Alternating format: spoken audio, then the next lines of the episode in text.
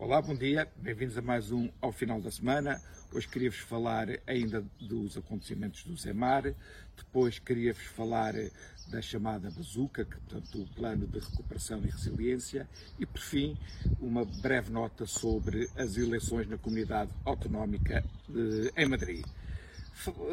Falando do Zemar, tivemos a particularidade de termos João Ferreira, o omnipresente candidato socialista, a citar a doutrina social da Igreja e a encíclica Laudato Si, a dizer que a propriedade não era algo que fosse intocável eh, de forma absoluta. E João Ferreira tem razão nisso, mas eu aconselharia João Ferreira também a ler a encíclica Divino Redemptores, que também faz parte da doutrina social da Igreja. A doutrina social da Igreja é, digamos, a forma como a Igreja acha que a sociedade deve ser organizada. E na Divino Redemptores diz uh, uh, do comunismo aquilo que Maomé não diz do Tocinho, portanto, condena 100% o comunismo. Portanto, se João Ferreira está num, uh, numa. Com, com, a ideia de estudar essa área, é bom que a, a estude toda. Pois bem, o que se passou no Zemar não é o facto de, da propriedade ser ou não sagrada. Porque é assim, se eu tiver um terreno e tiver um incêndio e os bombeiros precisarem passar pelo meu terreno para irem apagar o incêndio, é lógico que o podem fazer.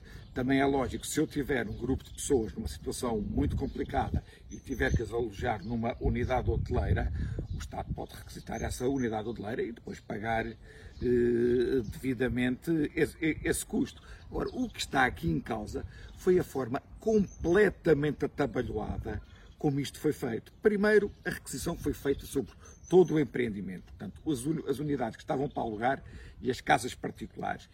E, e, isto foi feito não com uma forma de diálogo, mas com uma forma impositiva. O que fizeram foi entraram por lá às quatro da manhã com cães, com metralhadoras. Assim, a minha principal solidariedade aqui está para os desgraçados dos imigrantes que deviam estar a ver um filme completamente Twilight Zone, assustados, metidos.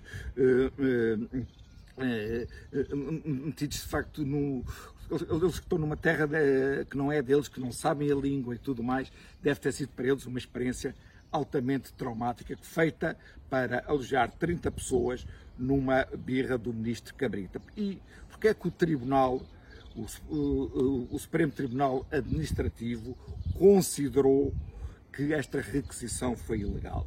Porque havia imensas outras alternativas. Quer dizer, assim, quando, quando, se diz que a propriedade privada não é nada sagrado e intocável, é obviamente, se não houver outras alternativas, tenta-se chegar a acordo com as pessoas da propriedade eh, privada e, em última instância, se não houver nada, então aí sim existem mecanismos que permitem que, se faça essa requisição e que as pessoas sejam indemnizadas por essa requisição.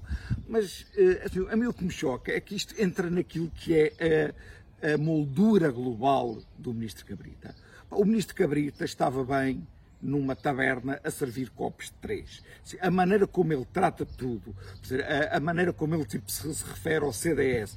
vocês vejam um vídeo da maneira como ele tira o microfone a um secretário de Estado.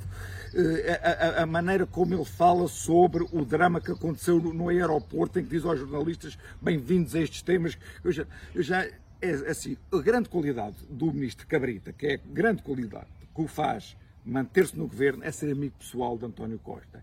Isto é uma coisa má, como, como da mesma forma que em Portugal ser amigo pessoal do Primeiro-Ministro é um estatuto muito especial. Lacerda Machado foi, digamos, para mediar o conflito da TAP com o estatuto de amigo especial do Primeiro-Ministro isto noutro país seria razão suficiente para não ser ele a mediar. Lacerda Machado é agora lobista dos maiores uh, negócios e é uma pessoa que mete no currículo dele que conselheiro especial do Primeiro-Ministro. Portanto, isto é tudo o que não se deve fazer. Portanto, encerrado agora o capítulo Zemar, falarmos um bocadinho do plano uh, de recuperação e resiliência. Então é assim, o, o ministro Nelson de Souza estava todo contente porque dizia que nós fomos os primeiros a apresentar o plano e, como tal, é para sermos um dos primeiros a receber. É assim, isoladamente, isto não me choca, quer dizer. Agora, isto é tudo num ambiente em que nós vivemos, é para sacar. Ou seja, Portugal vê a comunidade europeia, sobretudo, como hum, aquelas pessoas veem que têm uma tia rica à qual vão, vão, vão conseguindo uh, sacar umas mesadas. E, e, uma coisa que é hum, interessante, ou, seja, ou, não tem muito interesse, mas que é curiosa, é que é assim, nós sempre que nos dão dinheiro ou que nos emprestam dinheiro, aconteceu quando foi com a Troika e acontece uh, agora, põem-nos uma série de condições para nos dar dinheiro. Então, é assim, essas condições são basicamente condições de boa governação. Por exemplo, agora dizem que aquilo que são os lobbies e as, hum, as ordens e tudo mais tem que, tem que uh, perder uh, algum do poder que têm, uh, dizem que tem que haver instrumentos de gestão mais afinados e que melhor controlem a despesa do dinheiro e tudo mais. Portanto, o facto de virem de fora, dizerem-nos coisas que são completamente lógicas, é de alguma forma sinal que nós não nos sabemos governar.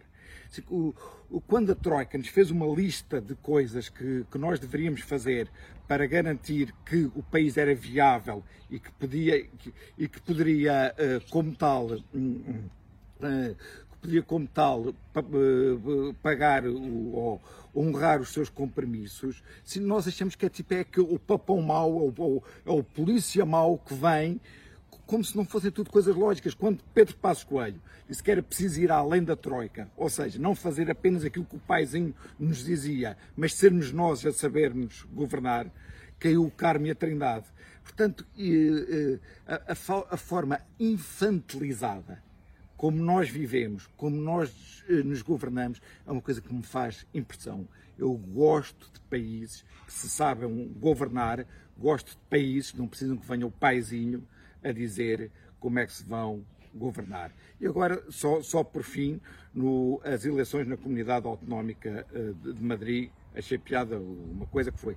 As eleições estiveram altissimamente disputadas e do lado de Pablo Iglesias, ele o que dizia que era fascismo ou democracia. E as pessoas preferiram, segundo Pablo Iglesias, o fascismo à democracia. Ora bem, eu também preferiria o fascismo do Partido Popular, o fascismo da moderação, que de fascismo não tem nada, do que o fascismo de, de, de Pablo Iglesias, que é, foi uma pessoa absolutamente terceira-mundista, foi uma pessoa que envenenou a política espanhola e é uma pessoa que não vai deixar saudades. Até para a semana, vemo-nos por cá.